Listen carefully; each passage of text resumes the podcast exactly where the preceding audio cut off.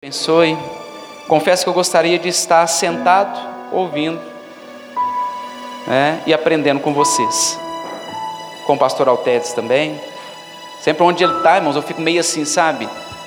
É, porque tudo que eu sei eu aprendi foi com ele, praticamente.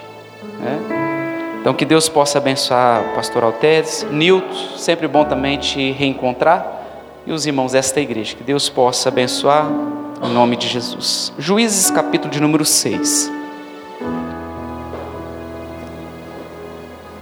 Quero ler com você apenas um verso.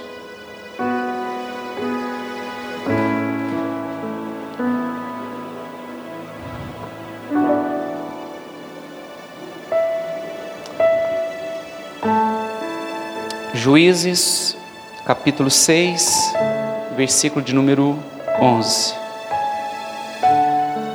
Já tive a oportunidade de compartilhar da palavra com vocês, mas não era aqui ainda, né, Rominho? Era no aluguel ainda ali, né? Mas hoje aqui na casa própria, que benção. Verso de número 11. O texto diz assim: Então, todos encontraram? Juízes 6, 11. Ainda estou ouvindo umas folhinhas virando aí. Então o anjo do Senhor veio e sentou-se sob a grande árvore de Ofra, que pertencia ao Abiesrita Joás. Gideão, filho de Joás, estava malhando o trigo num tanque de prensar uvas para escondê-lo dos midianitas. Verso 12. Então o anjo do Senhor apareceu a Gideão e lhe disse: O Senhor está com você. Cadê a irmã que abriu o culto aqui hoje? Ela disse isso. O Senhor está com você. E o final ele diz assim: olha, olha o que, que o Senhor, olha como que o Senhor se direciona a Gideão, poderoso guerreiro. O Senhor está com você, poderoso guerreiro. A palavra que eu quero compartilhar com vocês aqui nesta noite é um pouco do que Deus tem ministrado aos nossos corações ali na cidade de Moema. É um pouco daquilo que tem permeado as nossas conversas, os nossos encontros ali na atitude é, nos cultos dos homens, nos cultos também, irmãos, que nós temos participado ali na igreja. Deus tem já há algum tempo apresentado para nós alguns ensinamentos acerca da história de Gideão.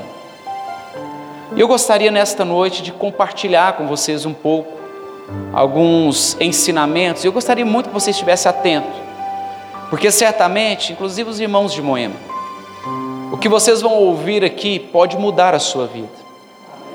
O que você vai ouvir aqui nesta quarta-feira pode mudar a sua história. Porque nada, vou te dizer o porquê que eu estou te iniciando aqui falando isso para você. Porque nada é mais poderoso do que a palavra de Deus. Nada. Não tem nada que seja mais poderoso que nós poderíamos encontrar aqui neste culto, neste tempo que nós separamos desse dia, que não fosse a palavra de Deus. Não tem nada que seja capaz de nos orientar de forma eficaz, melhor do que as sagradas Escrituras. Não tem luz que brilhe mais e que seja mais eficiente para iluminar, irmãos, para clarear, para tornar claro o nosso caminho do que a palavra de Deus. Nada A palavra de Deus ela é lâmpada para os nossos pés. Ela é luz eficaz, eficiente para o nosso caminho. Não tem luz que possa, irmãos, iluminar mais nosso caminho do que a Bíblia Sagrada, esse livro que está em Suas mãos. Nada. Não tem, irmãos, nenhuma semente que seja mais, irmãos, frutífera, que seja mais, irmãos, eficaz e melhor do que a semente do Evangelho. Não tem. Amém? Não tem. Não tem nenhuma semente que nós podemos plantar, irmãos, na vida que seja mais produtiva, que seja, irmãos, mais poderosa do que a semente da palavra de Deus. Aqui nesta noite eu quero dizer para você, antes de nós iniciarmos aqui, que não, irmãos, tem palavra, mensagem, teoria, não tem, irmãos, filosofia, tese, não teríamos aqui conselho que, irmãos, fosse melhor, que fosse, irmãos, mais poderoso e mais transformador do que, irmãos, a palavra de Deus. E olha que eu conheço algumas teorias, já aprendi ao longo da minha história. Mas nenhuma dessas teorias, nenhuma, nenhum desses conselhos, nenhum desses princípios aí fora, eles são mais transformadores do que, irmãos, os conselhos e os princípios da palavra de Deus.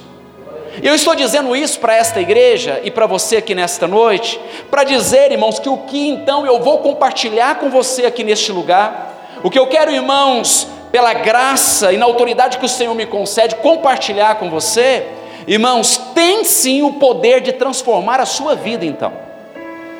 Tem sim o poder, irmãos, e a capacidade de mudar histórias aqui nesta noite. Eu creio nisso, amém? Porque a palavra de Deus ela é poderosa, ela pode fazer isso, ela é como espada. A palavra de Deus, irmãos, ela é eficaz. A palavra de Deus, irmãos, ela tem poder. A palavra de Deus não é, irmãos, uma mera teoria ou algo que nós aprendemos em qualquer lugar, não. Ela é a voz de Deus para o coração do homem e uma voz que quando nós ouvimos, quando nós entendemos, quando ela chega até nós, irmãos, ela transforma a nossa vida, muda a nossa história. Então você pode sair deste lugar com a sua vida transformada. Porque nós estamos aqui diante agora da palavra de Deus. Então a sua vida pode ser diferente. Então eu já quero aqui, abra um parênteses aí nessa mensagem. Já quero dizer aqui o que esta igreja precisa. E eu tenho convicção de que é o que vocês estão ouvindo e aprendendo aqui, culto após culto, é da palavra de Deus porque a palavra de Deus é que é, irmãos, eficaz para transformar a nossa história. Amém? Posso ouvir um amém da igreja? E o que eu quero, irmãos, aqui iniciar, eu quero iniciar esta mensagem dizendo a vocês que nós precisamos compreender que na vida, preste atenção nisso que eu quero compartilhar com vocês. Na vida, a gente tem pelo menos três tipos de pessoas que está o tempo todo nos observando. Guarda isso.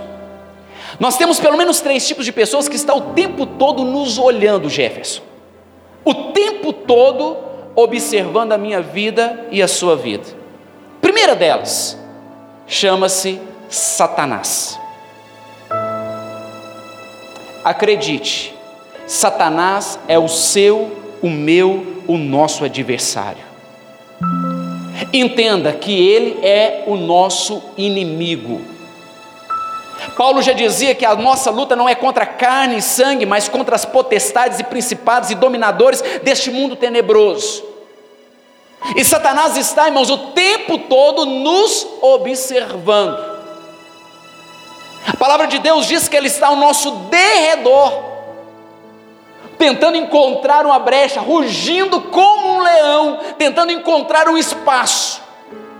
Ele está observando.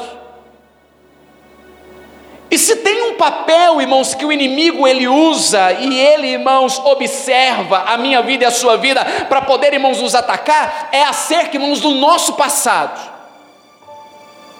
O inimigo, ele sempre, irmãos, nos observa para de alguma forma, irmãos, apontar na minha vida e na sua vida o que eu e você já fizemos. Sempre assim. Por isso que ele é, irmãos, aquele que gera, irmãos, culpa. Por isso ele é o acusador.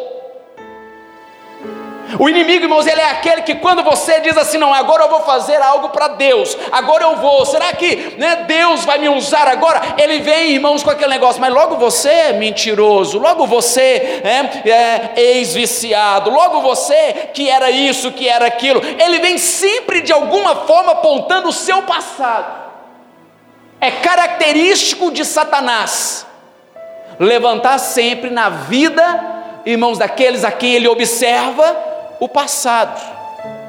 Ele sempre está agindo, irmãos, e levantando essas acusações. Ele sempre, irmãos, está levantando, irmãos, é, essas coisas, irmãos, na mente, no coração, dizendo que você não pode, você não vai conseguir, porque você é pecador. Você não pode, você não vai conseguir, porque você já foi caloteiro, porque você já foi isso e aquilo. Ele vai sempre levantar questões do seu passado.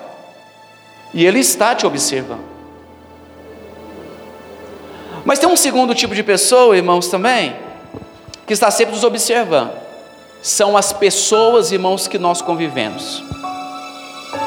Na escola, na nossa casa, é o vizinho que nós temos, é, irmãos, lá no nosso trabalho, é na igreja que nós congregamos.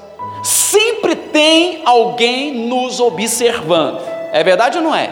Sempre vai ter alguém te observando. Moisés, quando ele mata, irmãos, um egípcio lá, irmãos, para proteger, é, para proteger um servo do Senhor, a Bíblia diz, irmão, que ele achava que tinha feito, irmãos, na calada e na surdina, mas tinha alguém observando Moisés. Sempre vai ter alguém te observando. Mas diferente, irmãos, das pessoas, e diferente, irmãos, do inimigo de Satanás, que está sempre agindo, querendo apontar o seu passado, irmãos, as pessoas elas não se importam muito com o passado. As pessoas têm memória curta. Você pode ter sido, irmãos, o melhor para elas, que geralmente elas não vão lembrar o que você fez um dia. Elas sempre vai, irmãos, te julgar pelo que você está no momento. Por isso que tem muita gente que quando as coisas estavam bem com eles, eles estavam rodeados de amigo, Newton. Mas quando as coisas começam a dificultar, os amigos, ó, vai embora, porque as pessoas muitas vezes nos julgam pelo presente, pelo momento que nós estamos vivendo. Aprenda isso, igreja. Enquanto Satanás está e tem a característica de ficar apontando sempre o que um dia nós fizemos, o nosso ontem, o nosso passado, as pessoas geralmente nos julgam pelo presente. Os amigos de Jó chegam para Jó e dizem assim: Uai, Jó, o que aconteceu com você? Uai, você não era um homem próspero, abençoado? O que, que foi? O que, que você fez? Qual é o seu pecado, Jó? Porque estavam, irmãos, olhando para Jó, irmãos, o acusando por aquilo, pelo momento dele, pelo momento difícil que ele estava passando, pelo irmãos, momento e a circunstância desfavorável daquele momento. Mas tem uma terceira pessoa que está também sempre te observando. E essa pessoa, eu quero te dizer, é uma pessoa, irmãos, que não fica apontando o seu passado, mas ao contrário, ela perdoa o seu passado. Tem uma terceira pessoa que também está te observando o tempo todo. É uma pessoa que ela não vai, irmãos, apontar, irmãos, é, e te abandonar e te deixar no seu presente de dias difíceis, de circunstâncias desfavoráveis. É alguém, irmãos, que mesmo que hoje as coisas estejam difíceis e complicadas para você, o Senhor, irmãos, é aquele, irmãos, que está te observando e vê você já vitorioso, irmãos, no dia de amanhã. Jesus, irmãos, é aquele, irmãos, que olha para o seu passado e te perdoa, porque Ele é rico em perdoar, e a Bíblia diz que quando Ele perdoa, irmãos, Ele esquece. Diferente de quando nós perdoamos alguém que nós não temos a capacidade, irmãos, de apagar da memória, a não ser que sejamos atacados de um mal de Alzheimer. A gente, a gente perdoa, mas a gente não esquece. Mas Deus, o perdão dele é perfeito. E quando Ele nos perdoa, irmãos, Ele mesmo esquece, Ele não traz mais, porque Ele não vai ficar, irmãos, trazendo o nosso passado, irmãos, é tenebroso, trazendo isso para a nossa vida o tempo todo, não, irmãos, nem mesmo nos acusando pelo tempo presente difícil, mas o Senhor, irmãos, Ele sempre está agindo com a possibilidade de dias melhores na nossa vida. Esse Deus está aqui nesta noite, Ele está te observando. Ele está aqui nesta noite, irmãos, e Ele está, irmãos, trabalhando. Sabe por quê? Porque Deus é um Deus que não está limitado ao presente da dificuldade que nós estamos passando. Ele não é um Deus, irmãos, que está impossibilitado e que não possa mudar a nossa história, por mais difícil que ela esteja. Por mais complicada que a nossa vida esteja, o Senhor não está limitado a essa dificuldade, não. Nós cremos um Deus que faz impossível tornar-se possível. Nós cremos num Deus, irmãos, que faz o inesperado, irmãos, virar uma realidade. Esse é o nosso Deus e Ele está nos observando, amém? O Senhor, irmãos, já nos vê lá na frente, amém? Então, olha só, irmãos, como que a palavra do Senhor ela é tremenda, porque quando o Senhor encontra Gideão, olha como que isso é sensacional. Gideão está fazendo o quê? O que, ele está fazendo? Malhando trigo. Ele está malhando trigo no lagar. Nem era lugar de malhar trigo, mas ele está lá. Tentando, irmãos, esconder o trigo dos inimigos. Com uma estratégia para poder, irmãos, esconder, irmãos, ali o alimento, para que o inimigo não viesse, irmãos, saquear eles novamente. Então, olha que coisa interessante. Gideão não é um, ele não é, irmãos, um soldado. Gideão, irmãos, ele não é, irmãos, um lutador. Gideão não é, não é, irmãos, alguém preparado para a batalha. Mas quando o Senhor, irmãos, vem falar com ele, ele está malhando trigo no lagar, e o Senhor diz para ele: Ó oh, valoroso guerreiro, poderoso guerreiro. E aí você pergunta assim, mas por que será que ele chama ele de poderoso guerreiro? Sabe por quê, irmãos? Porque o Senhor, quando Ele olha para a minha vida e para a sua vida, o Senhor já está olhando, irmãos, não apenas aqui agora, mas Ele já está olhando naquilo que nós podemos nos tornar amanhã. E o, o Senhor sabia muito bem que seria Gideão, o homem guerreiro que ele, irmãos, usaria para libertar, irmãos, o povo do Senhor das mãos dos midianitas. Então eu quero dizer para você que está aqui nesta noite, que o Senhor, irmãos, Ele não vê apenas as suas dificuldades do aqui e do agora. O Senhor já está vendo você, irmãos, amanhã vencendo as suas lutas e as suas pelejas. O Senhor já está vendo, irmãos, esta igreja, amanhã, irmãos, aqui, irmãos, é, com novos membros. O Senhor já está vendo esta igreja aqui amanhã, irmãos, com vida se rendendo aos pés do Senhor. O Senhor já está vendo, irmãos, você amanhã vencendo as dificuldades, irmãos, do presente. Quando o Senhor, irmãos, olha para Gideão e fala com ele, ele está malhando o trigo, ele está só ali como mais alguém que está, irmãos, tentando se esconder, irmãos, dos midianitas, do inimigo, e o Senhor aparece, irmãos, diz para ele: ó oh, poderoso guerreiro. Fico imaginando que talvez Gideão não entendesse nada naquele momento, que, é que o Senhor estava falando com ele. Mas no coração do Senhor, de Deus, esse homem, irmãos, já estava sendo escolhido para poder, irmãos, libertar o povo de Deus das mãos do inimigo. Eu quero dizer para você, porque Deus está falando, irmãos, conosco, e às vezes você não entende o que Deus, irmãos, está te chamando, porque a gente passa a vida tentando, irmãos, entender o nosso presente por aquilo que nós já vivemos. Quem sabe você até hoje não entendeu o chamado de Deus para você, porque você tem pensado no chamado de Deus, irmãos, acerca do seu passado. Talvez você não tenha entendido que Deus está te chamando, porque você está tomando por base o que você já foi. Porque você talvez esteja tomando por base a sua real situação, irmãos, de agora, e que talvez parece que, não, eu não, eu jamais, não pode ser eu, o Senhor me chamando, eu guerreiro, eu para vencer, eu para ser aquele a quem Ele vai usar, não, não pode ser eu, porque olha quem eu fui, ou olha como eu estou aqui nesta noite. Mas eu quero te dizer: o Senhor, irmãos, não está preocupado com quem você foi e nem mesmo limitado com que a forma que você está. O Senhor, Ele quer, irmãos, usar você, irmãos, porque Ele já te vê amanhã. Porque o Senhor, irmãos, já vê, irmãos, a sua vitória amanhã. Deus já viu você lá na frente. Amém? Deus já viu você lá na frente. Por isso que tem hora que eu olho para a minha vida, para a minha história, e fico pensando, como foi difícil para mim entender isso. Como foi difícil para mim entender que o Senhor me levantaria para pregar a palavra. Então que eu fico imaginando como foi difícil para mim compreender que de fato o Senhor queria realmente, irmãos, usar a minha vida, assim como talvez muitos aqui estão pensando, mas será que Deus vai usar a mim mesmo? Porque a gente fica pegando por base aquilo, irmãos, que nós já fomos, ou de onde nós viemos.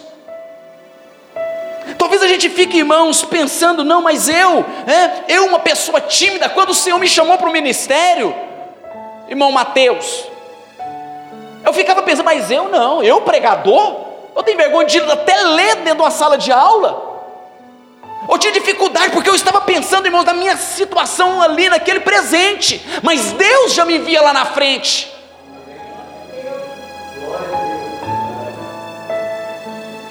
Quem diria, como nós cantamos aqui, que o Senhor faria, pastor Altedes, né, usando a vida do Senhor com quantos anos já de ministério? 38 anos de ministério, saindo lá do morro do Zingar da família dos Carreiros. Eu fui conhecer eles, irmãos, tem que ver. Na hora que você fala família dos Carreiros, o povo já treme. Lá em Tapicirica, quem diria? E talvez se nós fôssemos pensar, irmãos, é, no nosso histórico, ou talvez, irmãos, de onde nós viemos, ou quem nós estamos, irmãos, ou a circunstância do presente, nós nunca vamos entender o que Deus quer fazer na nossa vida amanhã. O que nós precisamos entender, irmãos, é que Deus não está limitado a essas questões. Deus, irmãos, é poderoso para surpreender você e levantar você do nada, irmãos, e fazer, irmãos, com que você seja amanhã um poderoso, uma poderosa guerreira nas mãos do Senhor.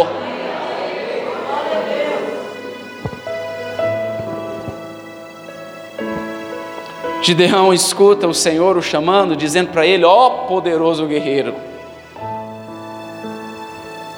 O convoca. E sabe o que, que ele faz, irmãos? O que geralmente nós fazemos.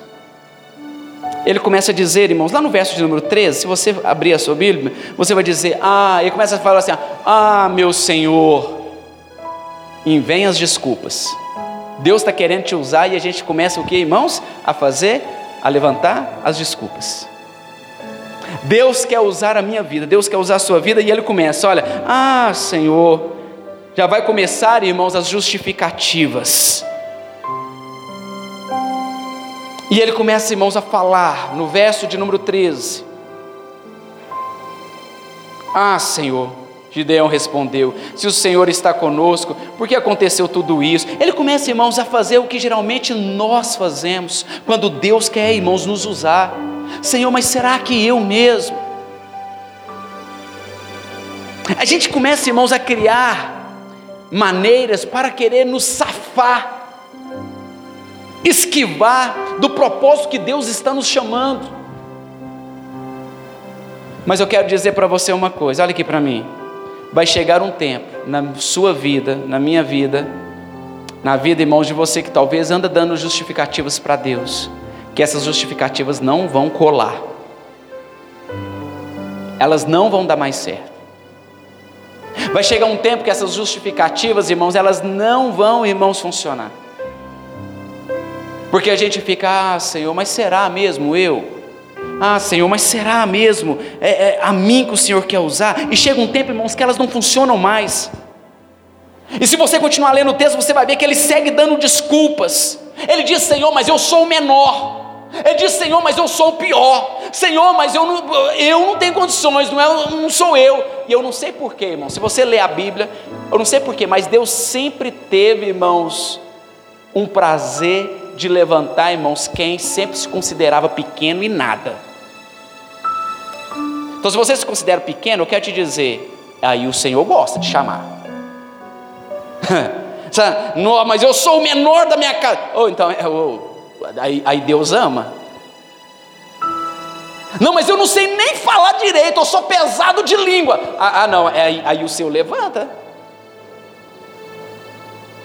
Não, mas eu sou tímido, eu tenho dificuldade até de. Ah, ah tá. Não, mas eu sou lá do mundo dos da família dos Carreiros. Ah, tá. Não, isso aí, nossa, o Senhor aprecia bem. Não, mas eu sou lá do Morro do Jorge. Eu falava com Deus, eu sou lá do Morro do Jorge.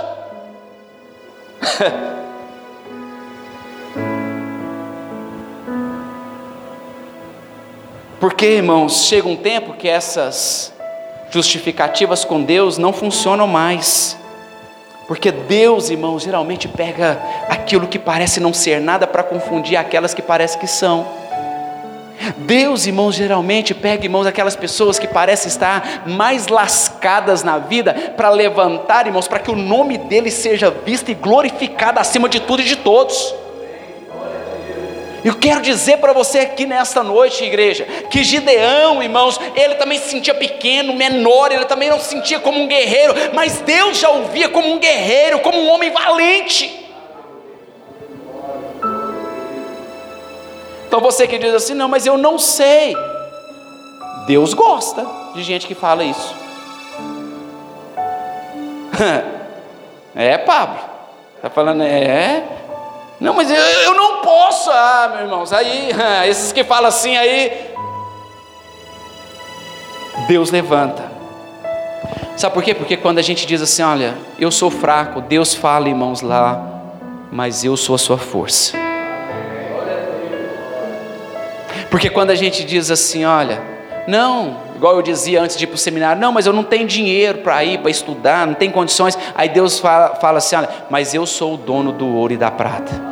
Aí quando a atitude diz assim, mas como nós vamos construir um projeto grande, como é nós vamos fazer? É, quando, quando irmãos, a Ibabe aqui de Córrego Dantas diz, né? Mas como nós vamos construir? É, porque nós não temos recursos. Aí Deus diz assim, mas vocês esqueceram que eu sou o dono do ouro e da prata e eu faço todas as coisas. E aí, quando a gente diz, irmãos, que a gente não consegue, Deus fala assim: olha, mas eu posso todas as coisas.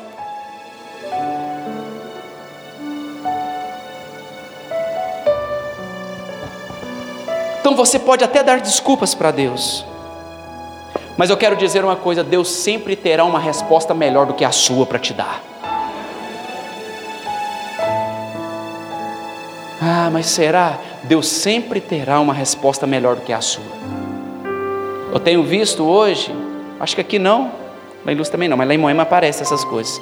Pessoas, irmãos, dando cada desculpa para Deus, você pensa, não, não tem condição.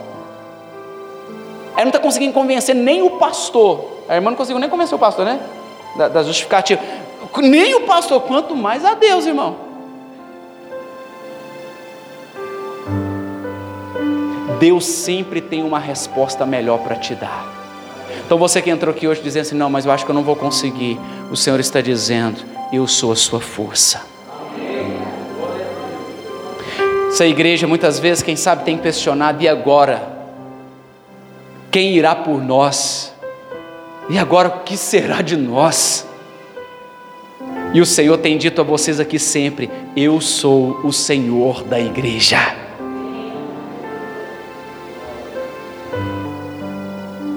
E o Senhor está dizendo, irmãos, para Gideão: olha, será você mesmo, será você mesmo que vai derrubar os midianitas, será você mesmo que eu vou levantar como um poderoso guerreiro e vai pôr esses inimigos bater em retirada, será você mesmo, Gideão, poderoso guerreiro. E o Senhor começa a orientar Gideão, e ele convoca o exército. Cem mil homens, mais de cem mil homens aparecem de uma vez, Pedro. Aí Deus fala com ele assim: não, não, não. Você não vai para a guerra contra os midianistas com mais de 100 mil homens, não, hein? Que isso? Não leva com você os covardes. Fala para os covardes desistir, porque eles não é para você levar. Sabe por quê, irmão? Deixa eu dizer para esta igreja: não leve com vocês covardes. Lá na atitude nós temos esse lema: nós não andamos com covardes. Sabe por que o covarde no dia do medo? Porque medo a gente tem, ou não tem? A gente tem medo. O medo é um sentimento comum a todos nós. Mas o covarde, no dia do medo, ele te abandona. O corajoso, o poderoso guerreiro, no dia do medo, irmãos, ele não foge da luta. Mesmo com medo, ele continua malhando o trigo no lagar.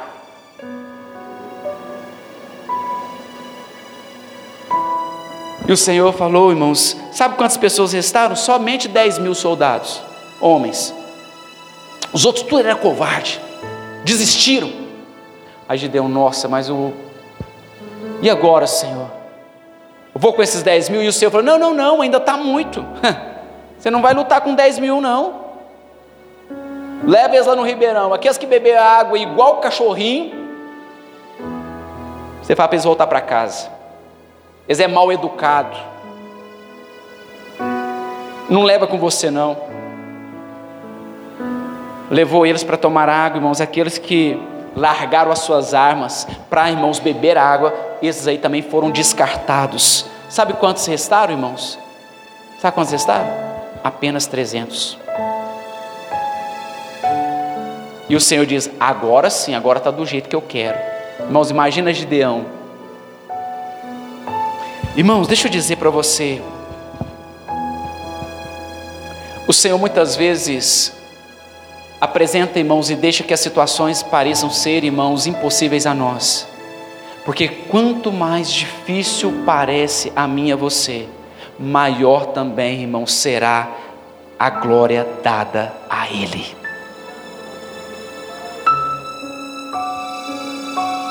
Maior também será, irmãos, a glória oferecida a Ele. As pessoas vão reconhecer que foi Deus quem fez. O povo de Deus precisava entender, irmãos, que era o Senhor que iria, irmãos, com eles naquela batalha. Porque se você ler a história, você vai entender que o povo de Deus estava, irmãos, naquela circunstância, nas mãos dos midianitas, nas mãos, irmãos, do inimigo, irmãos, por um motivo, porque eles haviam voltado à prática da idolatria. Eles estavam, irmãos, retrocedendo na fé. Eles estavam, irmãos, fazendo aquilo que Deus, irmãos, irmãos, não agradava. Eles estavam em desobediência. Eles estavam recorrendo em socorro a outros deuses. E o Senhor está querendo, irmãos, ensinar eles a quem e de quem que eles deveriam depender na vida. Vai com 300 soldados apenas e você vai derrotar os midianitas. Sabe por quê? Porque quem garante a sua vitória é Deus. Quem garante o milagre na sua vida é Deus. Quem garante, irmãos, que o inimigo será derrotado é Deus. Quem garante, irmãos, que nós venceremos é Deus. Gideão, ele é levantado, irmãos, pelo Senhor, escolhido para livrar os israelitas. Sabe por que ele foi escolhido, irmãos? Sabe quais foram as razões? Primeiro deles, se você olhar o texto, você vai entender que o povo clamou a Deus, o povo orou, e Deus levantou o Gideão. Sabe, igreja, sabe o que vocês precisam fazer? Orar. Deus vai levantar.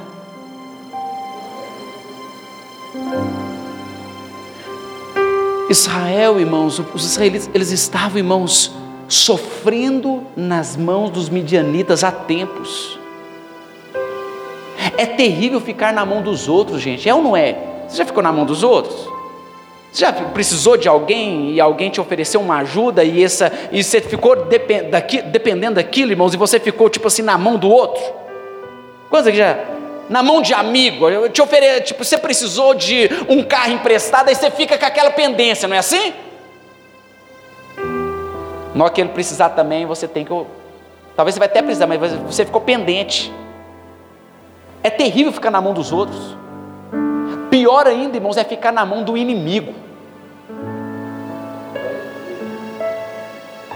Israelitas estavam na mão, nas mãos do inimigo. Eles plantavam, os inimigos vinham, irmãos, e saqueavam. Eles colhiam, irmãos, eles ficavam só esperando de longe. Quando, irmãos, a colheita estava pronta, eles vinham e tomavam todos os israelitas. O povo de Deus já estava com medo. Mas o povo clama ao Senhor e Deus levanta, irmãos, um homem chamado Gideão. Para que através de Gideão, irmãos, e 300 homens, irmãos, eles pudessem ser libertos. Deixa o Senhor, irmãos, também. O Senhor quer levantar você. Amém. O Senhor quer, irmãos, levantar você. Gideão, irmãos, quando a gente olha a história de Gideão, enquanto o povo estava escondido em cavernas com medo dos inimigos, sabe o que Gideão está fazendo? Trabalhando. Ele está malhando trigo no lagar. Gideão decide ser diferente. Na luta, irmãos, decida ser diferente. Amém? Às vezes o inimigo está saqueando né, as coisas, irmãos, e você está na mão do inimigo há tanto tempo, e o Senhor está te chamando para você ser diferente. Enquanto todos estão fugindo, correndo, Gideão se posiciona de uma forma diferente. Ele vai trabalhar, ele vai malhar o trigo no lagar. Ele cria uma estratégia. Ei, sabe, irmãos, a gente precisa muitas vezes ter dentro de nós um certo nível de inconformação. A gente tem que ser inconformado com algumas coisas. Quando eu vejo aqui, irmãos, Gideão, eu fico pensando que, sabe o que ele faz? Ele faz, não, não dá para ficar vivendo assim a vida inteira. Fugindo, correndo para as cavernas, está todo mundo fazendo isso. Eu não vou fazer isso. Eu vou continuar trabalhando, eu vou arrumar um lugar para mim guardar o trigo, para me preparar o trigo. Ele decide pensar diferente. E eu fico, eu estava hoje lembrando, irmãos, um pouco da minha história. Eu ficava, quantas coisas na minha vida, irmãos, que aconteceram e eu decidi fazer diferente.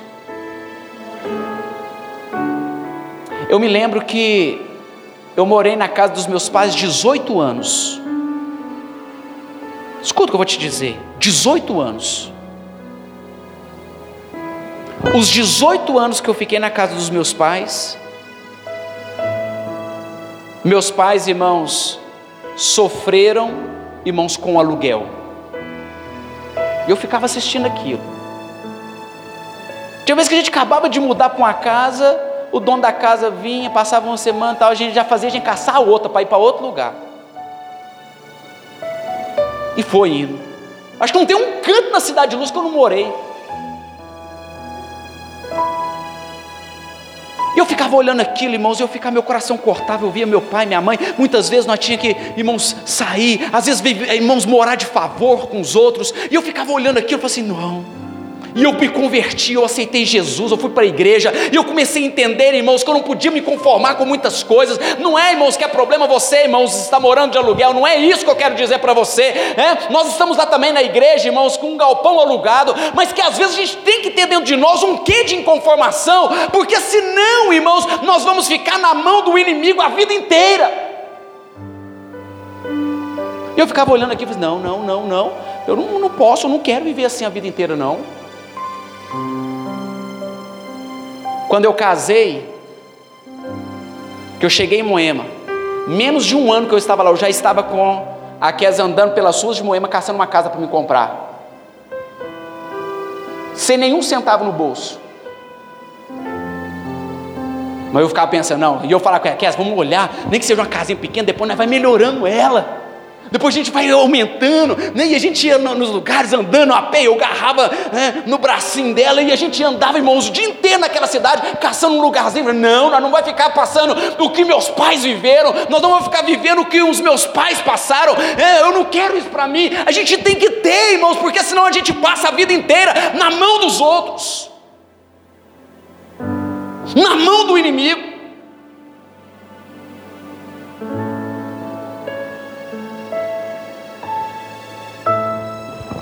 Gideão, ele, irmãos, ele quer pensar diferente. Ele quer pensar diferente. Aí eu via, tinha uma época que meu pai ficava uns seis meses. Devia ter trago ele, né? Né, Paulinho? Devia ter trago ele. Uns seis meses, às vezes, irmãos, sem trabalhar, aquela dificuldade, aquela crise. Eu pensava, não, isso não pode. Tem que dar um jeito. Tem que espernear. Porque se a gente não, irmãos, ficar inconformado com algumas situações, irmãos, a gente vai ficar sempre na mão dos midianitas. Gideão, irmãos, ele, irmãos, ele não se conforma, ele quer pensar diferente, ele quer fazer diferente. A Bíblia diz: eles estavam todos se escondendo, desanimados, mas Gideão está trabalhando. Gideão está malhando trigo. Sabe, queridos, nós precisamos também aprender a viver e fazer diferente. O que o Senhor quer de mim e de você é que nós venhamos, irmãos, nos posicionar de forma diferente. O povo orou, Deus levantou Gideão e agora Gideão, irmãos, está disposto a fazer a diferença. Então o Senhor está te chamando nesta noite para que você faça dele o seu refúgio, para que você confie, irmãos, que Ele é poderoso, que Ele pode livrar a sua vida, que Ele pode livrar você dessa situação. O que nós precisamos é confiar no cuidado de Deus. Amém. Você crê nisso? Vamos ficar de pé, em nome de Jesus.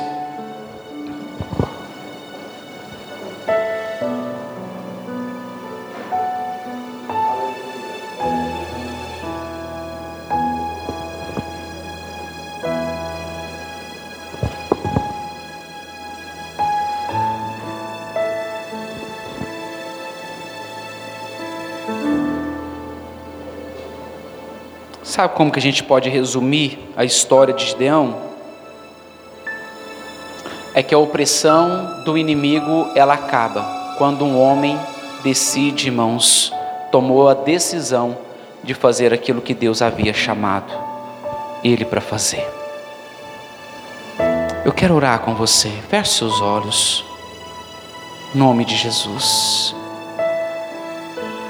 Deus, irmãos,